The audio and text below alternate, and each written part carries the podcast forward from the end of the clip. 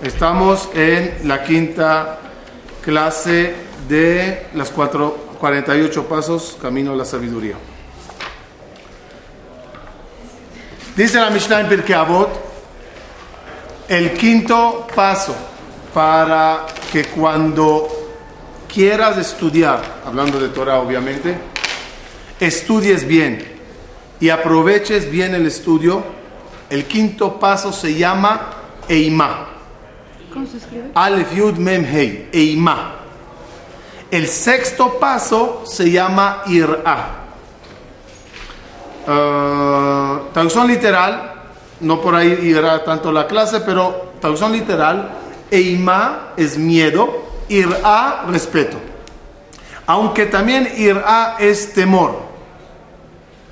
Los dos parecieran, parecieran ser sinónimos. Pero hay que entender la diferencia entre Eimá y Ir'a. Por lo tanto, hoy vamos a hablar de los dos pasos, quinto y sexto. Hoy va a ser la clase de 6 y 7. Paso 6 y 7, dos en uno hoy. No, cinco y seis. 5 y 6, perdón. 5 y 6. Empezamos. Eh,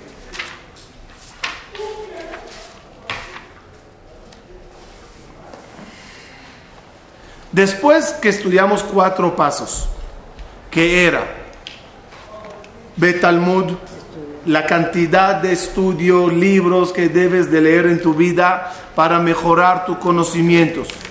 Uno no puede saber mucho si no lee. Dijimos, no eres computadora que te paso la información por USB. Tú tienes que leer, leer, leer, leer y leer.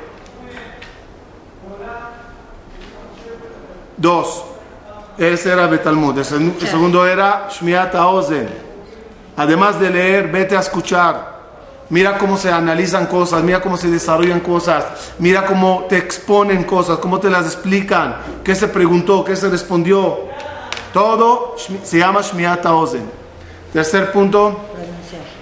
Estúdialo y repítelo y enséñalo a la gente en voz. Cuando lees, lee en voz alta. Di las cosas, repítelas, resúmeselas a alguien. Te ayudará mucho a captarlo mejor cuando lo dices. Cuatro, lo que estudiamos ayer, Binat Alev. Amar, sentir, estudiar con el corazón.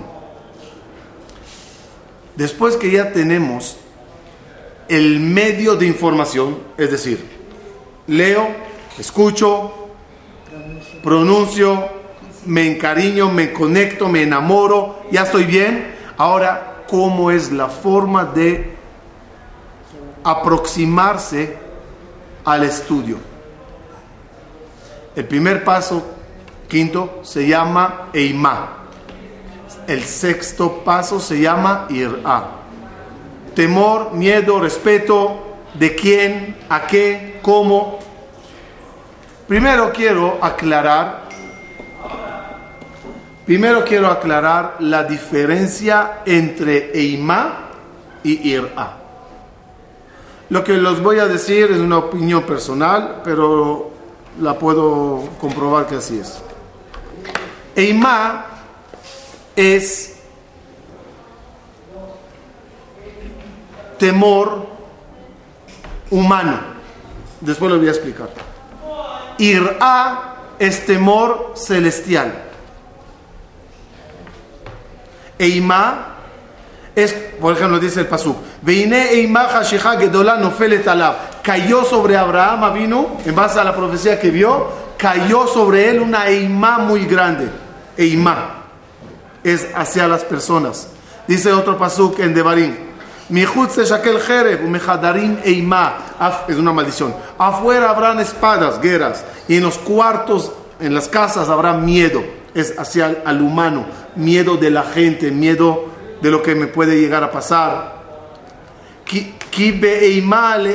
Haaretz. Había miedo de la gente, de los goim, en, dice Ezra, cuando estaban construyendo el segundo templo. Eso es Eimá.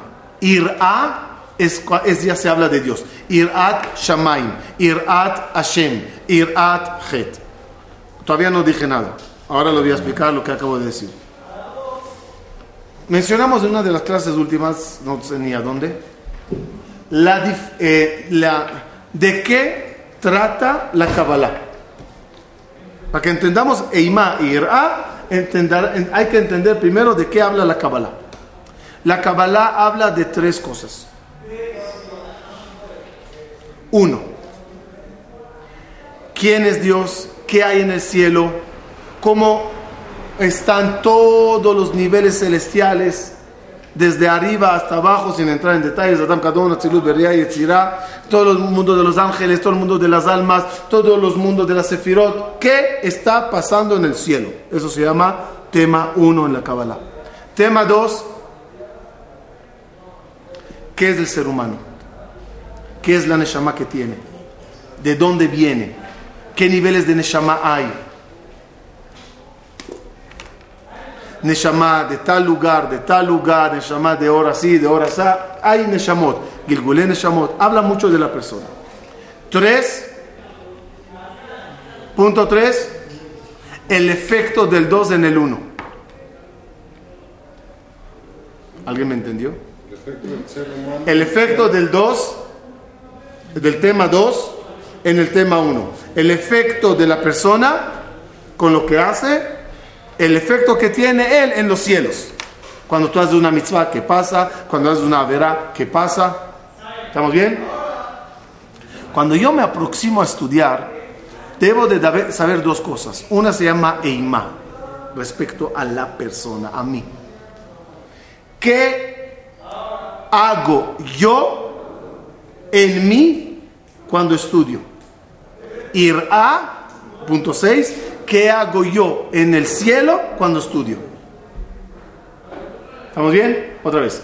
Eima, ¿quieres estudiar bien? ¿Quieres estudiar con emoción? ¿Quieres estudiar con respeto? Debes de saber lo que te causará la Torah, las mitzvot, las averot en ti. Siguiente paso es en el cielo. ¿Qué pasa cuando tú haces las cosas? Entonces empezaremos del primer punto, Eima. ¿Qué me pasa cuando me siento a estudiar? Debo de estudiar con respeto, con tem- cierto temor. Temor a, a lo que puede esto reflejar y causar en mi alma. Si hago un pecado, Barminan, ¿qué pasó? ¿Qué hizo ese pecado en mí? Dañó, manchó mi propia alma. Lo debo de saber para que tenga temor de no fallar, de no volver a caer.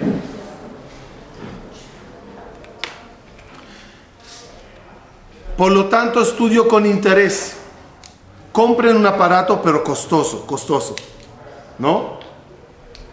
Y cuando vengas a salir de la tienda, te dirá el vendedor, eh, lee el manual, porque si aprietas unos botones al principio mal, fundes la batería o la cámara. A verte tirando ahorita el manual. ¿Por qué harías mucho caso al manual? Porque te aclararon lo peligroso que es fallarle al manual. El problema que todos nosotros tenemos es que no tomamos en cuenta el manual. Por eso te dice la Torah, estudialo y con temor. Estudialo y con respeto. Respeta lo que estudias porque es el manual de tu vida. Es el guía. Cuando crees que la máquina funcionará sin el manual, lo ojeas así o ni lo abres. Porque cuando sabes que puedes fundir el motor, ya lees meticulosamente. Y si te costó mucho dinero y es muy valioso esa máquina, pedirás ayudas y lo leerás 10 veces porque, oye, hay que leerlo. Y cuando lees el manual de la máquina te, que te costó un millón de dólares y es todo lo que tienes. ¿No? Cuando lo lees, ¿cómo lo lees? Exactamente, díganme la sensación a la hora de leer. Hay un miedo a la hora de leer, miedo a la, a la falla, al no entender. Así dice el, en Pirkei Avot debes de leer la Torah. La Torah no es un libro de cuentecitos para que te lleve el sueño la noche. La Torah no es para ampliar y mejorar tu IQ, tu nivel cultural, tu nivel mental, tu desarrollo. No, no, no, no. Eso no. Hay muchos libros buenos en el mundo que te pueden ayudar para eso. La Torah es un manual y debido a que es un manual, se lee con mucha precaución. Eso se llama Beimá. ¿Por qué? Porque lo que más quiero es desarrollar mi alma, cumplir mi misión en la vida, cumplir mi tarea que Dios me asignó, descubrirla a través del estudio y sacar de mí lo mejor. Para eso debo de leer con una lupa el manual. Y como dijimos ayer, los tzadikim verdaderos cuando leían algo y no entendían qué hacían, se esforzaban. Y si no lo captó, lloraban. ¿Por qué lloras? ¿Cómo? ¿Cómo no voy a saber esta parte del manual? ¿Qué quieres que se me funda el motor? ¿Y cuál es la alhaja cuando no entiendes algo? Y llorates y no lo entiendes, ve a preguntar. Ve a preguntar, ¿esto cómo se hace? La regla de Eima, paso número 5, es no tomes el estudio a la ligera. ¿Quieres que el estudio desarrolle tu mente? Tómalo en serio. Gracias. Tómalo en serio. Y se conecta un poquito a lo que hablamos ayer. ¿Qué pasa cuando tomas algo en serio? Cuando estudias algo en serio, lo memorizas y te recuerdas de ello por mucho más tiempo. Eima.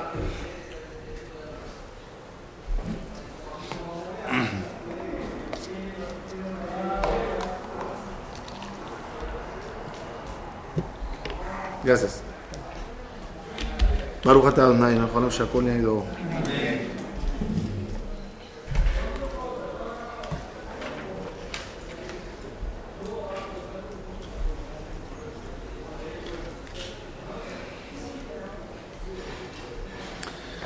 Otro tipo de imá que también está en esta categoría, y hablando de imá de uno, es el, la eima, el miedo, el respeto, no sé, el temor, que debes de tener cuando transmites, cuando enseñas tú la Torah. Cuidadito con lo que dices y cómo lo dices. Porque a veces la gente lo puede entender mal. Y por tu culpa, por creer que ya sabes, por creer que ya te convertiste en rab, maestro, educador, puedes educar mal. Esa también es una eima que uno tiene que tener. Cuando te preguntan una alajá, oye, ¿cómo se hace esto y esto? Acuérdate del quinto paso en, en Pirkei Avot. Responde con eima. Cuidadito a la ligera. Eh, hazlo así, así ya.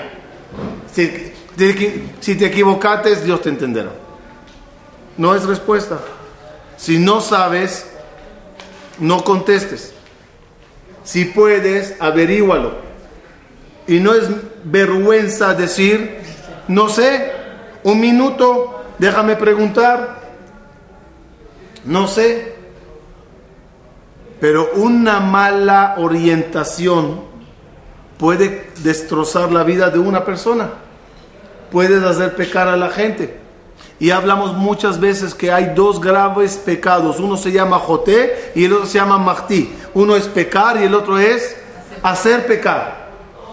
¿Quién te dio permiso para hacer pecar a la gente? ¿Quieres hacer de tu vida, Barminan, un desastre? Hazla. Pero ¿por qué contagias a los demás? ¿Por qué incentivas a los demás pecar?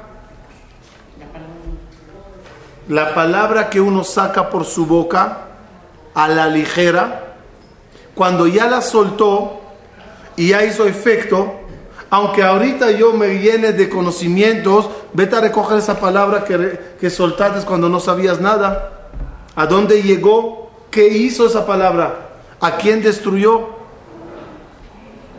Eima, ten respeto a todos los conceptos de la Torah cuando lo transmites.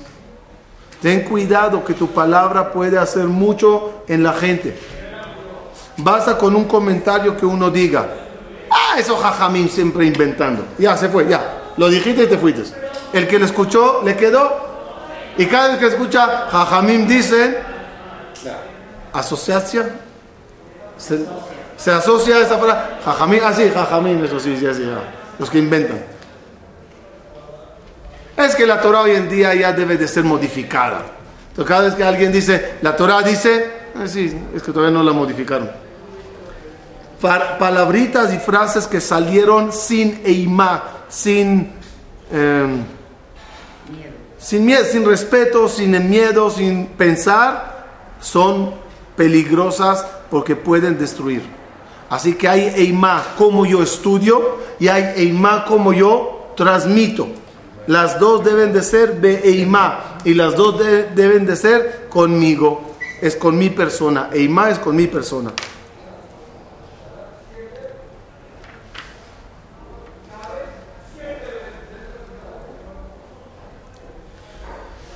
¿Qué es Irá? Eso es Eimá. Sexto punto, Irá. ¿Cuál es? ¿Qué es Irá? Irá dijimos, cuando vayas a estudiar, cuando estés estudiando, estudia con Irat Shamaim. Aquí hay varias, varias palabras. Una se llama Irat Het, otra se llama Irat Shamaim y otra se llama Irat Aromemut. Iremos paso a paso. ¿Qué significa Irat Het? Literal, Yoni. Temor del pecado. ¿Qué es temor al pecado? Explíquenme esa frase. Temor al pecado. Shuada. Más. Oh. Temo del efecto que yo causo desde aquí cuando hago un pecado. Hablamos eso como varios ejemplos. Si yo conecto dos cables de luz, ¿qué va a pasar? O luz o corte. Depende qué cables junto. ¿Estamos bien? ¿No? ¿Cómo funciona con los focos? Negativo, positivo. Entonces, depende de qué focos uno. Viene Dios y te dice, mira Señor, tú eres un cable. Te doy 613 cables en la vida. De ellos, 248 cables que conectándote tú con ellos prenderás luz. De ellos, 365 cables que si te conectas con ellos habrá cortocircuito. ¿Dónde? En tu alma y en los cielos. Tú aquí te conectas con un cable llamado cerdo, taref, y como algo que Dios dijo no comer, está en la lista de los cables eh, eh, que causan cor- corto, como se apagó la luz. En mi alma una parte se apagó, en el Shammai una parte se apagó. Me junto con Tefilín, con eh, Torah, con Tefilá, con Teilim, con velitas de Shabbat, con cosas que son mitzvah, zzz, prendo luz. La Irat Het es temor al cortocircuito que causo cuando peco. Obvio que para tener Irat Het, ¿qué tengo que tener primero? Los conocimientos del efecto que causa eso. Para eso sería bueno que cuando una persona se sienta a estudiar, tome en cuenta el efecto que hace en el cielo. Porque el estudio de Torah es uno de los cables más potentes que prenden la luz más elevada, más grande, más intensa que puede haber entre todas las mitzvot. Repito, todas las mitzvot son cables que prenden luz. La Torah es un cable que prende una de las luces más potentes. ¿Dónde está escrito eso? Betalmud, Torah, Keneget Kulam. La luz que jalas a tu alma a la hora que estudias Torah, no tienes la menor idea que tan grande es. La luz que causas en el Shamaim a la hora que estudias Torah la alegría que le causas a Dios a la hora que estudias Torah, no tienes la menor idea que tan grande es. Por eso la Kabbalah, el Zohar, habla mucho de esta parte, para que sepas qué haces a la hora de estudio. Y lo estudies mejor, y lo estudies con ganas, y lo estudies con entusiasmo, y, y, y, y amplíes, extiendas, extiendas tu hora de estudio. Porque es como que estás jalando luz, que quede claro cómo se ve el ser humano. La de shaman del ser humano se ve como el dimmer, dimmer. No, eh, burlado puede ser. E- es- esos focos que va subiendo la intensidad, ¿no? LED, No, no, regular. dimmer, dimmer. Dimeas la luz. dimeas la luz. ¿Cómo es? Llegas a una casa y la luz está en su mínimo. Pero no es agra- muy agra- romántico, mejor, pero no es lo agradable. Quiero leer, quiero ver y no está. ¿Qué, hace- qué- qué tienes que hacer? Ahora en la casa, el hotel, yo qué sé, no conoces. Entonces empiezas a investigar, a buscar paredes, arriba, abajo. ¿Dónde está ese botón? Cuando le encuentras, le mueves, le subes la luz. La vida, Dios te mandó con una neshama. Esa neshama está prendida en su mínimo. El dimmer está en su mínimo. ¿Cuál es tu misión aquí en la vida, en la tierra? Buscar el botoncito para subir la intensidad de la luz. Ese botoncito está en esta biblioteca, se llama Torah. Cuando encuentras el estudio de la Torah, empiezas a estudiar y por supuesto a cumplir y empiezas a subir la luz en tu alma. Ya no tienes la misma intensidad, aunque para ti todo igual. En verdad no es igual. ¿Saben lo interesante? Lo interesante es que Dios manda en cada generación personas que ven esa luz. Sean personas que ven el aura, sean mekubalim, tzadikim, cabalistas, que ven la luz en la gente. Y es impresionante cuando de repente ven gente con mucha luz, cómo lo- se expresan sin que conozcan. Oye, wow, ¿tú quién eres?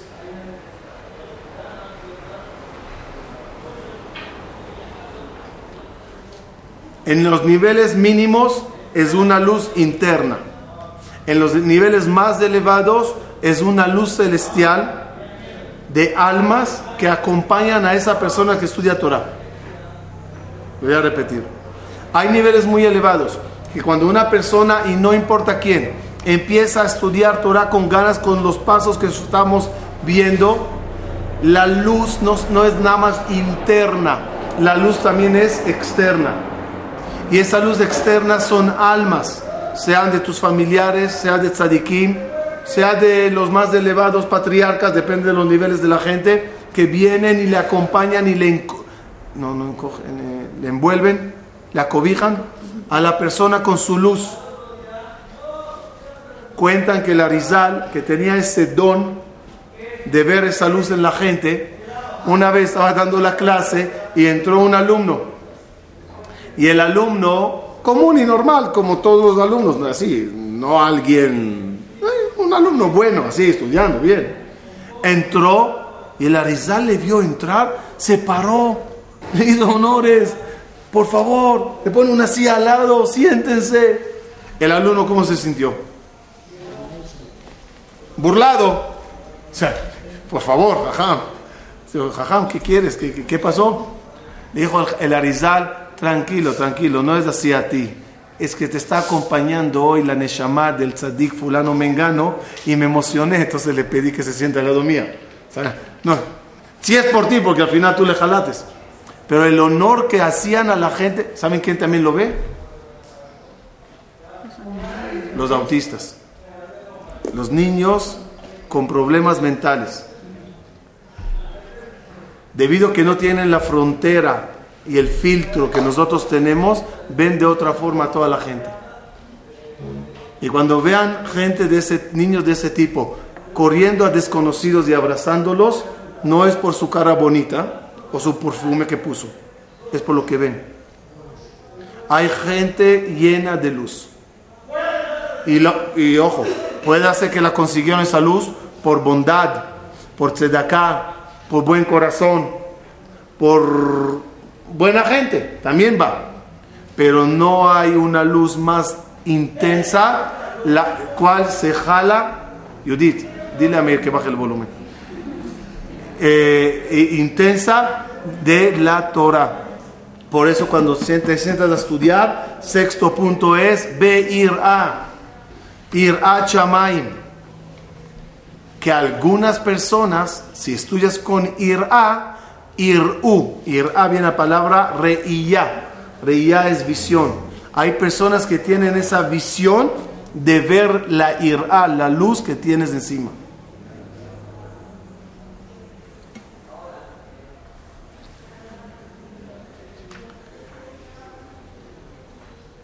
Hablamos de Irat Het. ¿Sí? Y ahorita hablamos de lo que hablamos hasta ahora, se llama Irat Shamay. Hay otro término que se llama Irat Haromemut. Y esa es la Irá más bonita. Primeramente, Irat Aromemut. Aromemut es la grandeza. Temor a la grandeza. Lo voy a explicar. Primeramente, los quiero hacer una pregunta. ¿Dios quiere que le amemos o le tememos? Le temamos.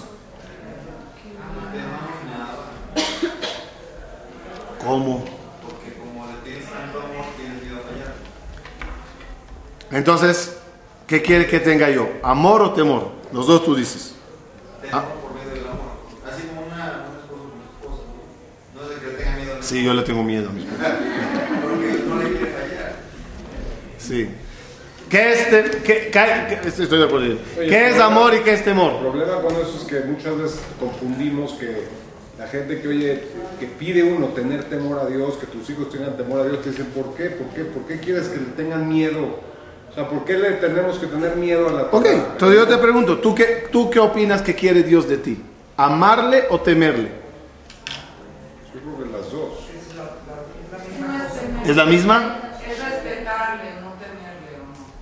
Pero ok, incluso, incluso respetar. Respetar y amar a veces son dos cosas un poco diferentes, ¿no? Entonces, la respuesta es muy fácil. Hay un versículo claro que dice, Et Hashem Elokeja tira. A tu Dios temerás. Y hay otro pasú que dice, Veafta et Hashem Elokeja. A tu Dios amarás. Entonces, hay que amar o temer. Primeramente, la Torah que dice, las dos. ¿Cómo las dos? Entonces, me gustó. O sea, yo siempre lo decía, pero no sabía que eso está escrito. Aquí está. Eso dice la Gemara en Yerushalmi. La Gemara en Yerushalmi dice así.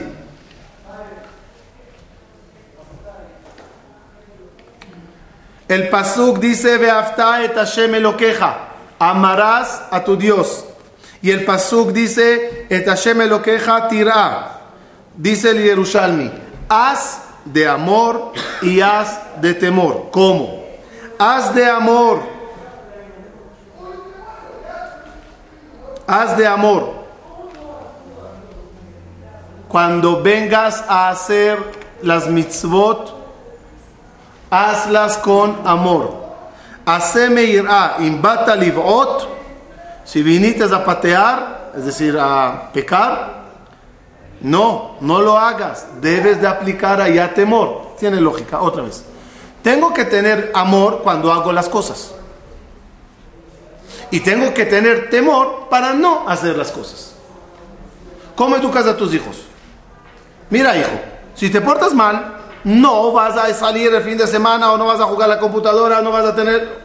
Es decir, el niño, debido a un castigo que le estás planteando, por temor al castigo, no hará cosas malas. Pero no, cuando quieres que haga cosas buenas, ¿qué le dices? Hijo, si haces esto, te daré un premio. Ofrezco premios para hacer, porque quiero que lo haga bien, y ofrezco castigos para que no haga cosas malas. ¿Cómo se pone tefilín? ¿O cómo se debe de poner tefilín? ¿Cómo se debe cuidar Shabbat? ¿Cómo se debe cuidar las mitzvot? Con amor. ¿Cómo se debe cuidarse de no pecar? Por temor. Oye si comes, oye si haces, oye si asesinas, oye si robas.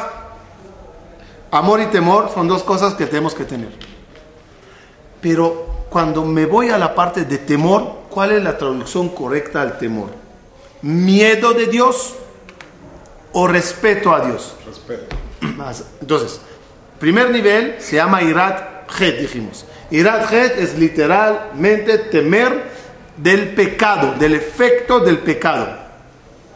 Irat Shamaim es temer de cómo Dios tomará las... No, otra, perdón, perdón, perdón, perdón, me retracto.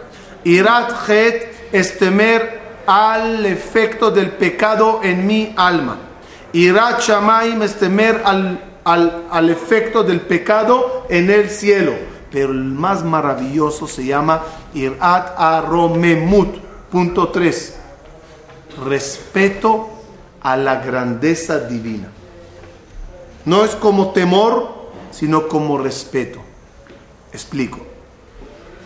Shlomo Amelech, la gente le amaban mucho. Era muy sabio. Reyes venían de todo el mundo. Le traían regalos. Escuchaban sus consejos. Meditemos un minuto en cómo se veía esa escena. Un rey muy importante. El trono de Shlomo Amelech era un trono anormal. Anormal. No había algo parecido. No había algo parecido. Imagínense qué tan impactante era el trono de Shelomo que los reyes, como Ahashverosh, intentaron tener un trono parecido. Cuando vieron que no lo pueden trasladar hasta Persia, mandó el rey Ahashverosh que le hagan un trono parecido y el artesano vivía en Shushan. La capital era otra ciudad. Shushan era un, un, pueble, un pueblecito por allá. Pero el artesano vivía allá. Cuando y terminó el artesano hacer todo este trono de Shlomo Amelech, una réplica, no lo podían trasladar ahora a la capital. De tan impactante que era el trono, trasladó el rey Ahashverosh la capital a Shushan en tal de sentarse encima de ese trono parecido al de Shlomo Amelech. Imagínense cuando llegaban ahorita la gente a Shlomo Amelech. ¿Cómo le hablaban? ¿Ah? Hola cuate, ¿cómo está? ¿Todo bien? ¿Así? ¿Le salud? No. Había mucho respeto. El respeto está envuelto de temor. O sea, te respeto porque te, te, te temo o te respeto. No, por tu grandeza. No era un miedo que Shlomo Amelech saque una pistola y le dispare. Ves todo el, el, reinado, ves todo Jerusalén, ves el Betamigdash, ves el trono, ves al sabio sentado encima, le respetas. Copy-paste, obviamente con las dimensiones diferentes, Boreolam. No es temerle porque se trata, Barminan, de un rey malo, de un Dios que no sabe, perdón, como yo digo a veces, de un Dios que está todo el día desde el cielo con un rifle, como un francotirador, a ver a qué conejito le disparo ahí. No somos de conejitos y Dios no tiene un rifle en la mano para hacernos daño y sufrir. Barminan. No le temo por ser un rey malo, como dijo Johnny. De tanto que le amo, le respeto. Tengo miedo y temor de fallarle a alguien tan grande. ¿Qué tiene que ver todo esto con la forma de estudiar y desarrollar el cerebro? Ya lo ampliaremos en, una, en la clase de mañana, pero ahorita lo necesito como introducción. Cuando tienes respeto, estudias con humildad. Cuando tienes respeto,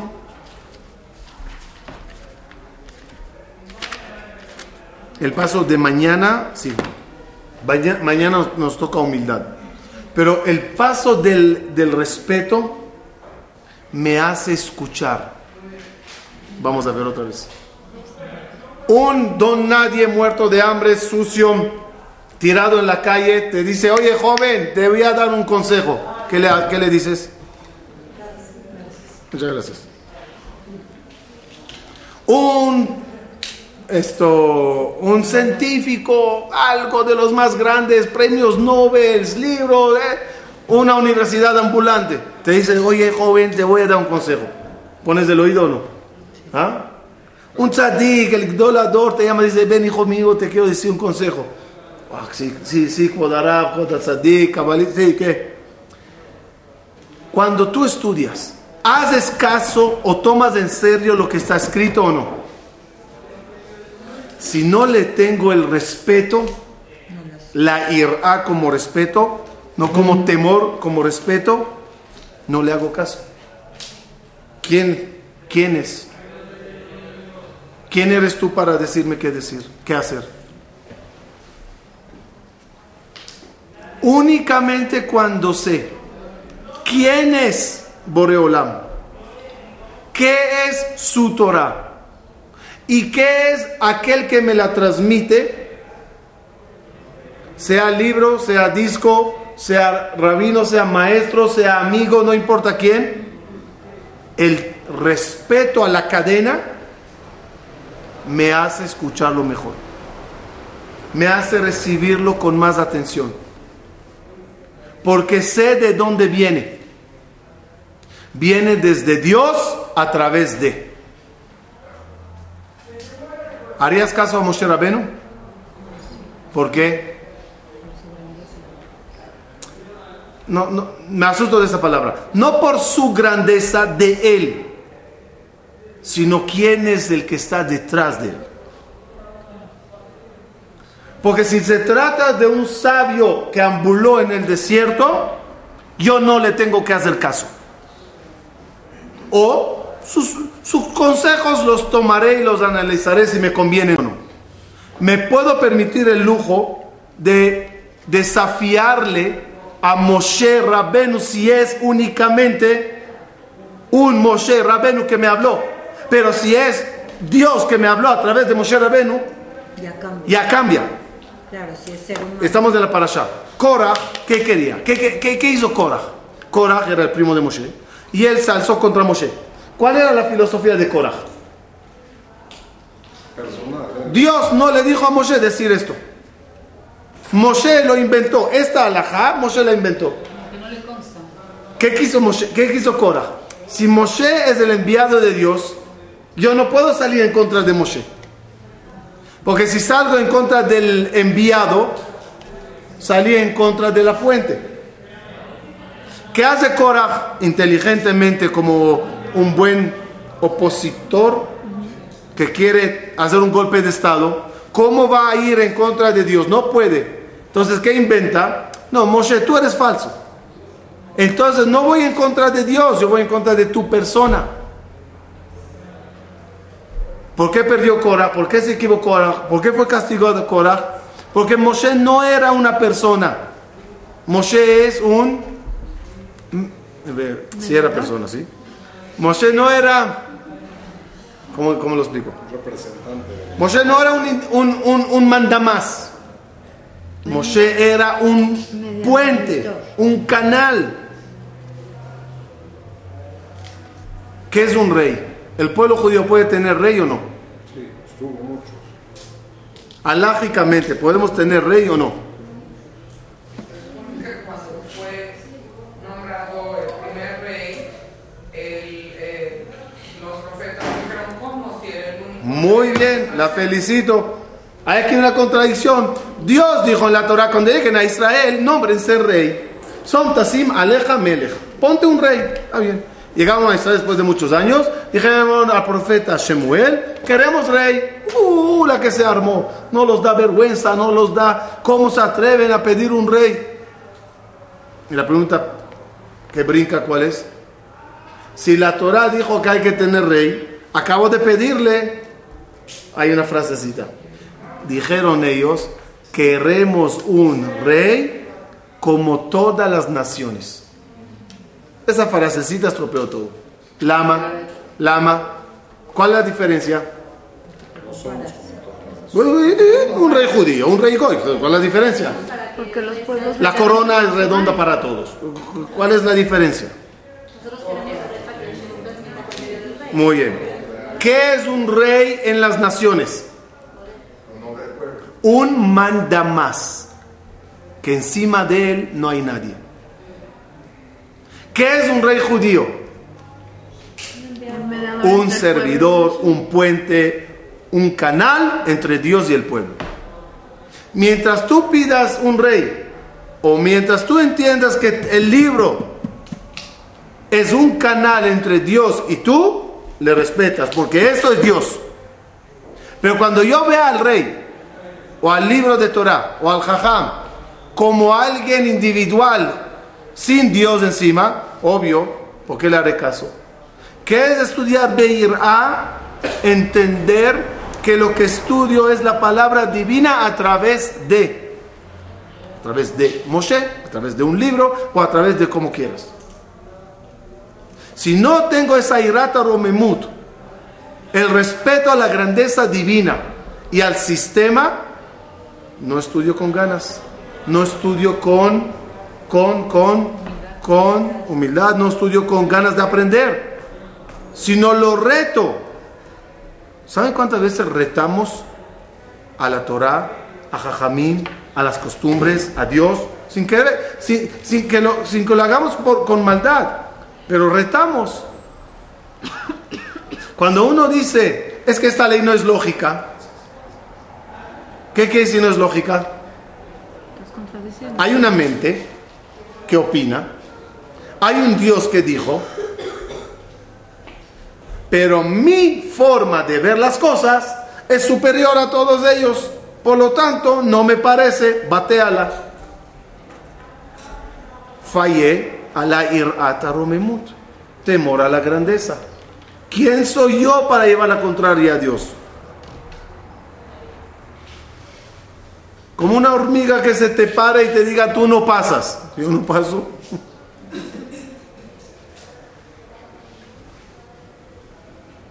Dice el Rambam, ¿cuál es el motivo que Dios hizo una galaxia tan grande?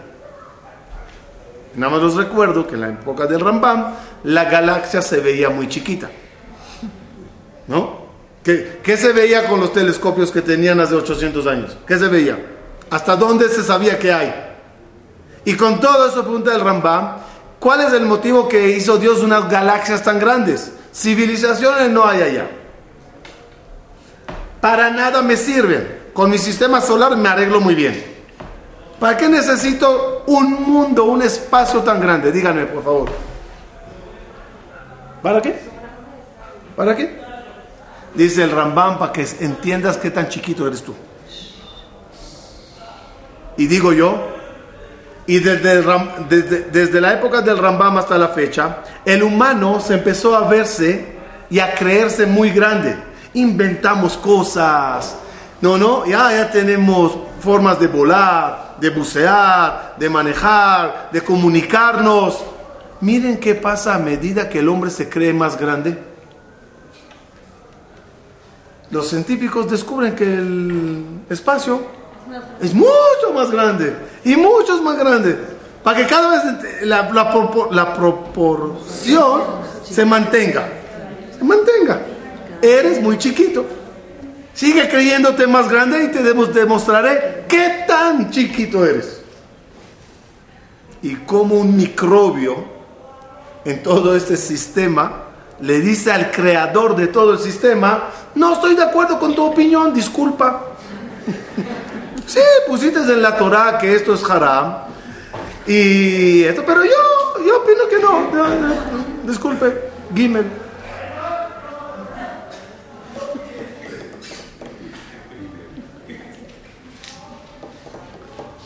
¿Quién somos nosotros para llevarle la contraria a Boreolam? La irá más maravillosa, sí, ojo, ojo, resumen importante. Sí tengo que tener irat het. Hay que saber el efecto en mi alma cuando peco. Sí tengo que tener irat shamaim, saber el efecto en el cielo cuando peco.